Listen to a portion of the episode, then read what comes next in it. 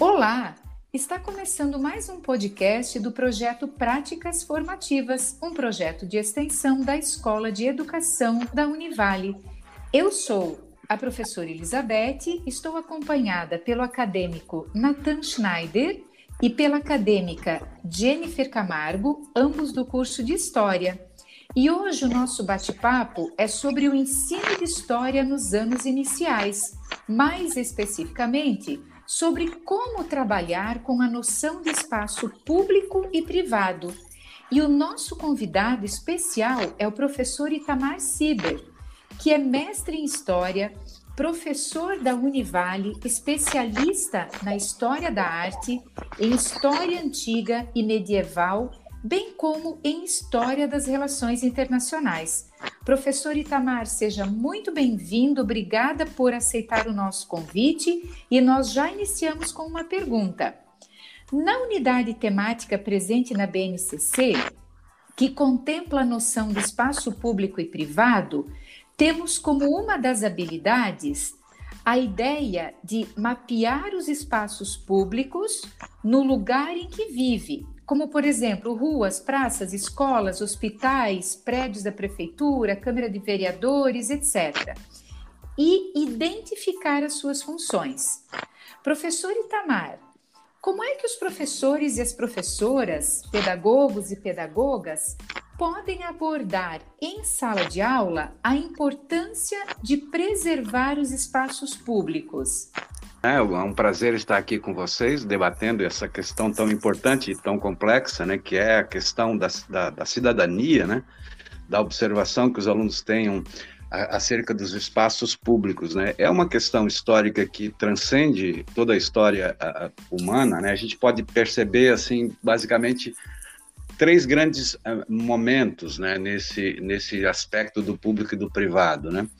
Até uh, dito bem é, sinteticamente, né? Até a, a, Grécia Antiga, a gente pode dizer que a humanidade vivia num, num, num, momento em que os deuses estavam nas coisas, né? O momento mitológico, em que não há separação do público e do privado, porque é, as coisas, o mundo visível e o mundo invisível eram indissociados, né?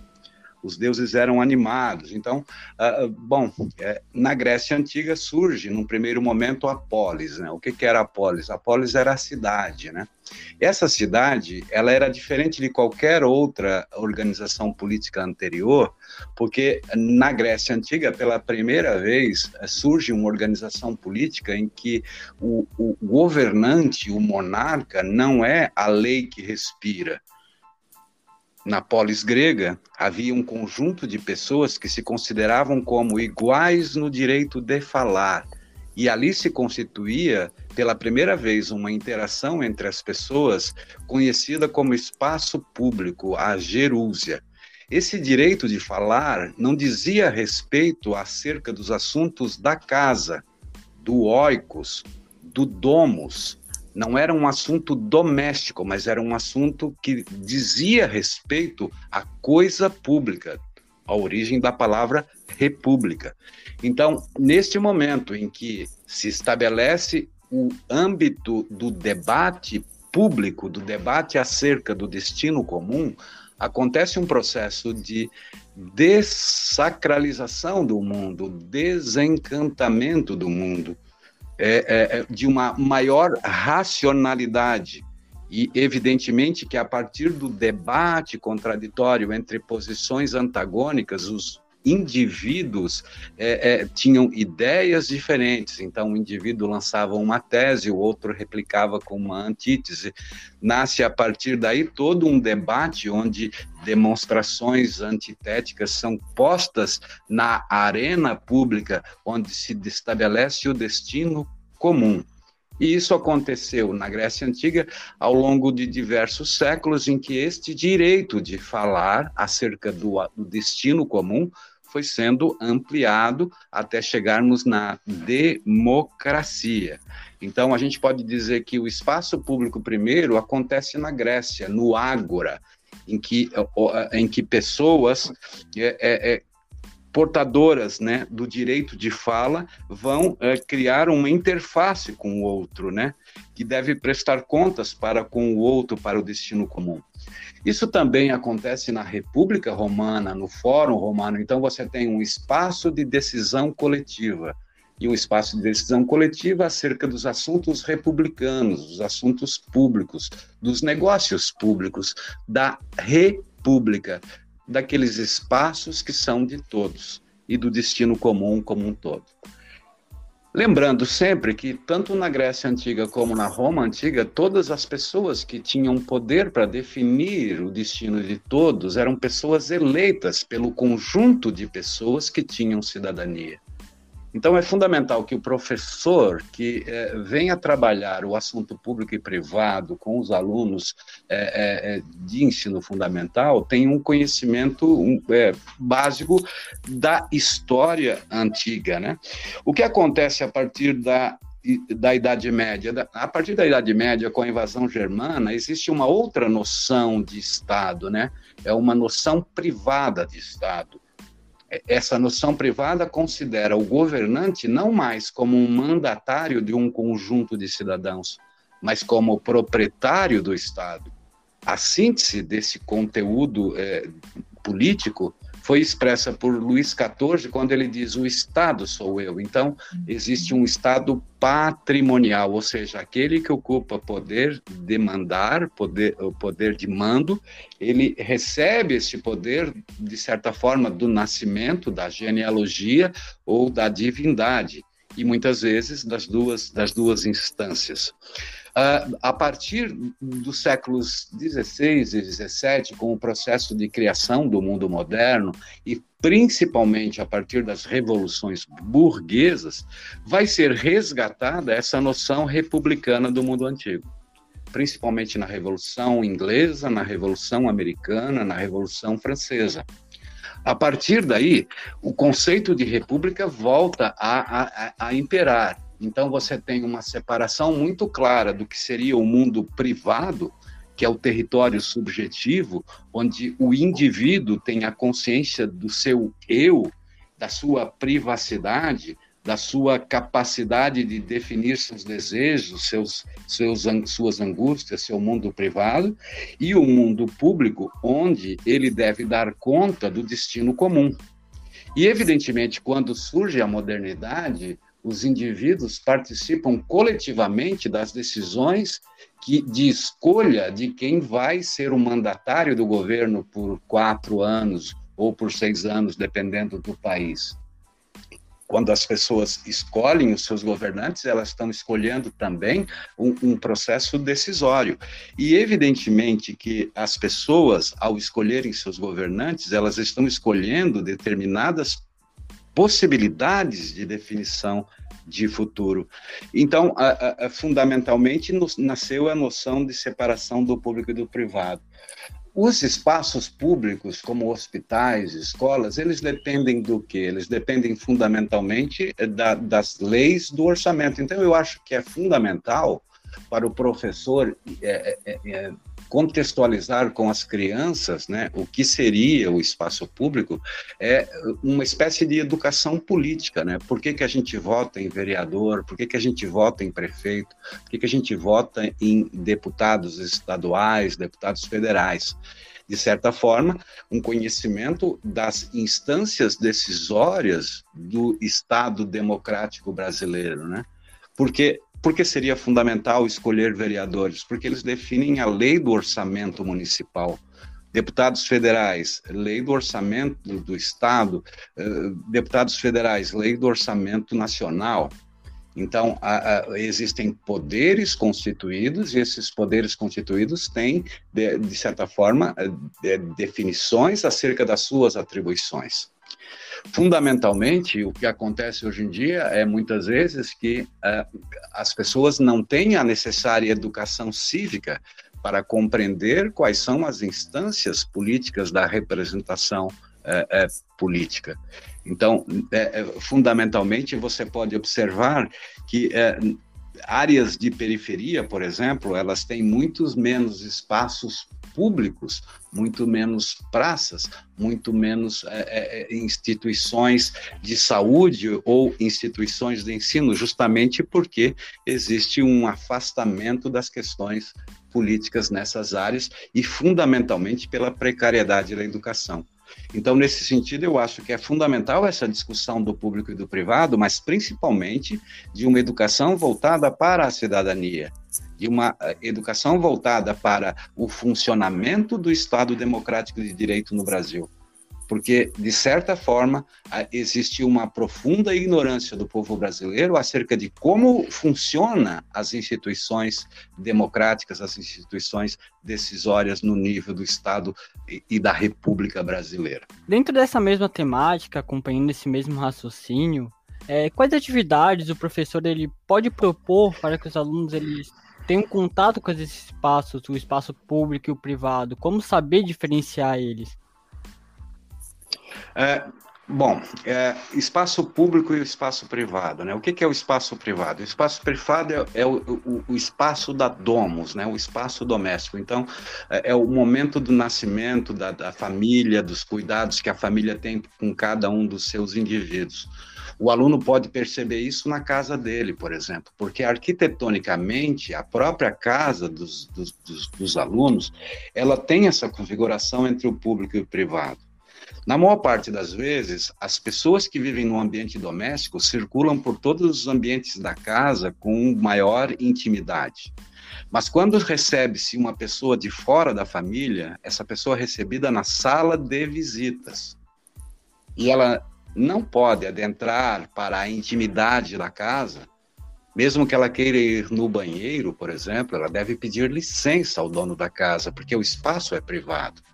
E geralmente o banheiro é colocado no corredor, na primeira porta do corredor, porque o corredor é um espaço que adentra a intimidade da casa, a intimidade do domus. E o corredor separa os espaços, porque a racionalidade moderna, ela é uma mentalidade segregacionista, ou de separação de espaços. Então existe o quarto do casal, o quarto das crianças, que são separados por idade e por sexo. Ok, esse é o ambiente doméstico, correto? Então, Isso. uma das atividades é, é, por exemplo, ele mapear a própria casa, né? O que, que seria o espaço da sala de visitas, o que, que seria o espaço dos corredores dos quartos privados, né? Então, existe uma separação entre o público e o privado na própria casa do, do, do aluno. Outra coisa interessante de propor aos alunos, né? Através de imagens históricas, imagens antigas ou fotografias antigas das cidades em que eles vivem, eles perceberem o nascimento da cidade, geralmente no Brasil, de uma tradição latina, de uma tradição uh, romana clássica, a cidade sempre nasce numa praça inaugural, numa praça central, de onde saem ruas ortogonais. É o caso de Itajaí, por exemplo, que tem a pracinha ali da Igrejinha Velha, né? Então, é, é, um marco do espaço público. Nesse espaço público estavam constituídos, geralmente, os poderes institucionais do Estado, aqueles poderes que são públicos, a Câmara dos Vereadores, a Prefeitura, a cadeia, ou seja, os poderes do espaço público. É, é, é, é, é os alunos perceberem a diferença que existe entre periferias e áreas centrais das cidades.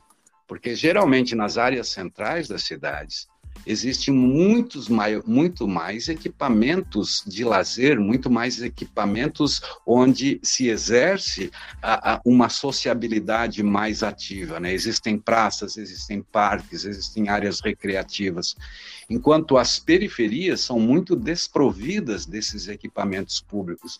Por que, que isso acontece, não?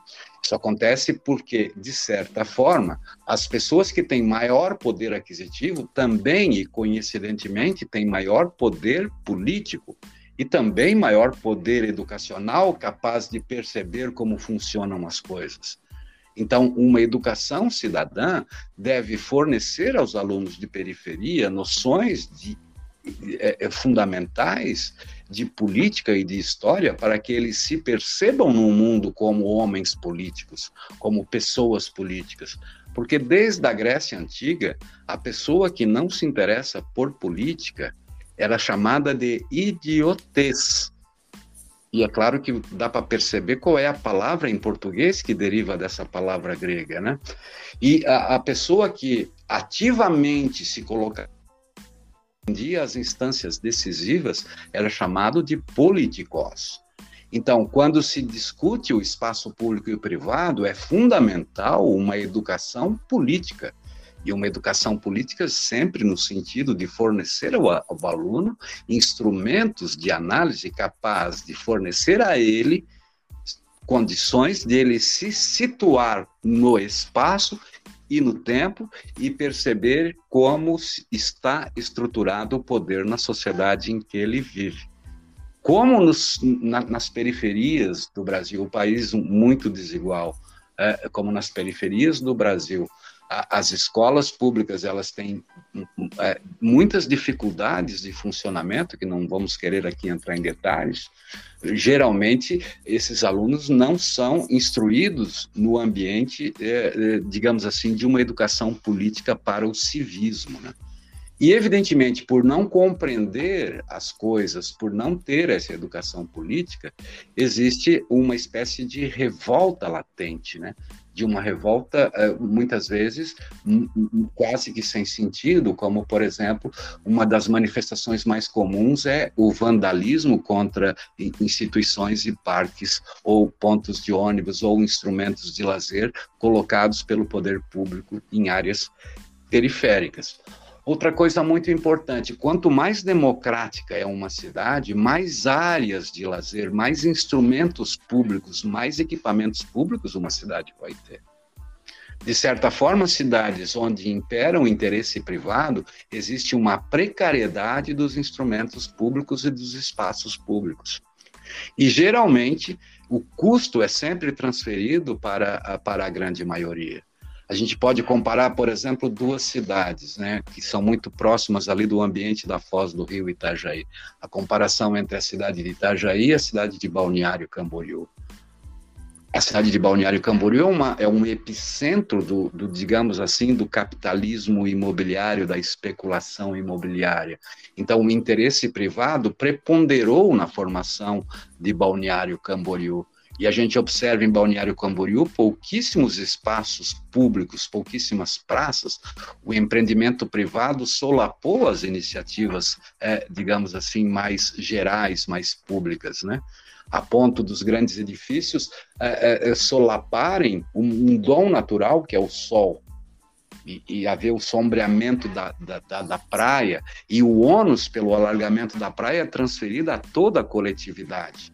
Então, de certa forma, nós temos ali uma demonstração clara de como que a ausência de uma concepção e de uma determinação ou de uma decisão majoritariamente pública foi é, preterida pela iniciativa privada. No caso de Itajaí, onde nós não temos essa grande concentração de, de, de, de, interesses especulativos, nós temos muito mais áreas de lazer e menos espaços, eh, menos preponderância do espaço privado. Então, são muitas as oportunidades de você demonstrar através de atividades eh, em sala de aula, a importância da educação cívica, a, a importância do conhecimento político para que se compreendam as restrições e, e as possibilidades de desenvolvimento do espaço público eh, por parte eh, das comunidades em que os alunos estão inseridos. Professor, e para ampliar o conhecimento sobre o tema de espaço público, espaço privado, é, quais leituras ou autores ou obras o senhor sugere aos professores dos anos iniciais e dos acadêmicos de pedagogia? Ah, existe uma vasta literatura sobre esse tema e existem autores que são clássicos nesse tema, né? A gente poderia recomendar a leitura de Ana Arendt, Origens do Totalitarismo. Na última parte, ela fala sobre o espaço público também na obra da Hannah Arendt, A Condição Humana. É, um outro autor que é clássico, assim, fundamental em quase todos os autores que trabalham sobre esse tema é o filósofo alemão Jürgen Habermas, Mudança Estrutural da Esfera Pública. Existem a, autores mais contemporâneos que esses dois filósofos, é, digamos assim, tradicionais e clássicos, que é o Richard Sennett Declínio do Homem Público. Um outro autor que eu poderia recomendar é Anthony Giddens, Modernidade e Identidade. E esses autores trabalham a noção é, do espaço público e do espaço privado no âmbito da modernidade e da pós-modernidade. Existem é, autores mais recentes, como, por exemplo, Zygmunt Bauman, modernidade, com o conceito de modernidade líquida, né, principalmente é, versando sobre a, a, a, a época pós-industrial, da globalização, a partir do final do comunismo e do estado de bem-estar social. E existe um autor muito recente, é, que lançou os livros na década passada, que é o Yuval Harari, ele tem um livrinho muito agradável de se ler, muito interessante, chamado 21 Questões para o Século XXI. E eles trabalham fundamentalmente, esses dois autores mais recentes, a questão da pós-modernidade, da era da comunicação e fundamentalmente da era da internet, né? Porque neste atual momento nós estamos, de certa forma, para o bem e para o mal, dissolvendo essa separação entre público e privado da é, é, modernidade, né? Nos espaços modernos, o espaço privado era sagrado e inviolável. Com o advento da internet, essas duas, é, esses dois conceitos antagônicos, essas duas fronteiras estão sendo dissolvidas, porque no ambiente das redes a gente expõe a nossa privacidade, né? É, a gente publiciza a intimidade. E isso, de certa forma, tem consequências políticas, né? porque muitas vezes não mais se debate é, os, os, temas é, é, fundamentais da política, que seria o destino comum. As pessoas já não escolhem mais seus candidatos pelas propostas que eles têm quanto ao destino comum, mas escolhem as pessoas de acordo com a esfera privada que eles expõem pelas, pela, pela, pela rede, é, pelas redes sociais. E, de certa forma, isto é uma armadilha, não? Porque, é bom, é, se deixando o discurso público de lado para se debater a esfera privada dos sujeitos públicos. Então, é, é bastante interessante a leitura de, de Harari, de Sigmund Bauman, nesse aspecto de é, é dissolução dos conceitos de público e privado.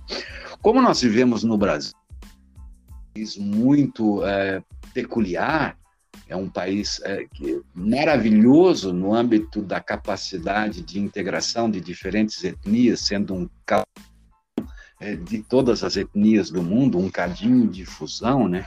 E que consegue estabelecer no âmbito da nação, no âmbito da nacionalidade, um, um, um, clima de tolerância impressionante, mas o Brasil também tem um problema que é o problema da desigualdade, e muito dessa desigualdade não é pela nossa pobreza, mas talvez pela nossa própria riqueza. O problema do Brasil é fundamentalmente que o Estado brasileiro foi sequestrado pelas elites a partir do âmbito privado. O Brasil nunca foi uma república de fato. O Brasil sempre foi um Estado patrimonial, ou seja, no Brasil nunca se estabeleceu claramente a noção de que o Estado é uma coisa e o governo é outra. São raros os casos de políticos no Brasil que não enriquecem absurdamente, porque consideram a coisa pública como coisa privada. Então, eu considero que uma das coisas mais importantes no âmbito da história é o debate acerca de, do público e do privado no Brasil. Porque esse é o nosso grande problema. E leitura, eu acho fundamental que alunos da área de humana, para que compreendam o que, que seria o espaço republicano, o espaço público e o espaço privado, e como que o Brasil é ainda hoje um Estado patrimonial, eu sugeriria a leitura de do, duas obras fundamentais para a compreensão do Brasil. Sérgio Buarque de Holanda, Raízes do Brasil, um livro maravilhoso, escrito na década de 30, mas ainda com uma atualidade incrível e um outro livro de um outro autor chamado Raimundo Faoro, Os Donos do Poder. Esses dois livros vão trazer uma dimensão muito clara de como que no Brasil a noção de espaço público e espaço privado nunca foi definitivamente estabelecida. E fundamentalmente essa não definição, esse, essa não, não, não, é, é, bom, não estabelecimento dessas duas noções fazem com que o Estado brasileiro seja sempre sequestrado por suas elites políticas, econômicas ou, ou financeiras. Professor Itamar, nós agradecemos imensamente a sua excelente participação. A sua fala nos ajuda a pensar é, o quanto é preciso, de fato, estudar, compreender, analisar, refletir, para que seja possível fazer um trabalho consistente com esta habilidade que é apontada na BNCC. Esse foi mais um podcast do projeto Práticas Formativas.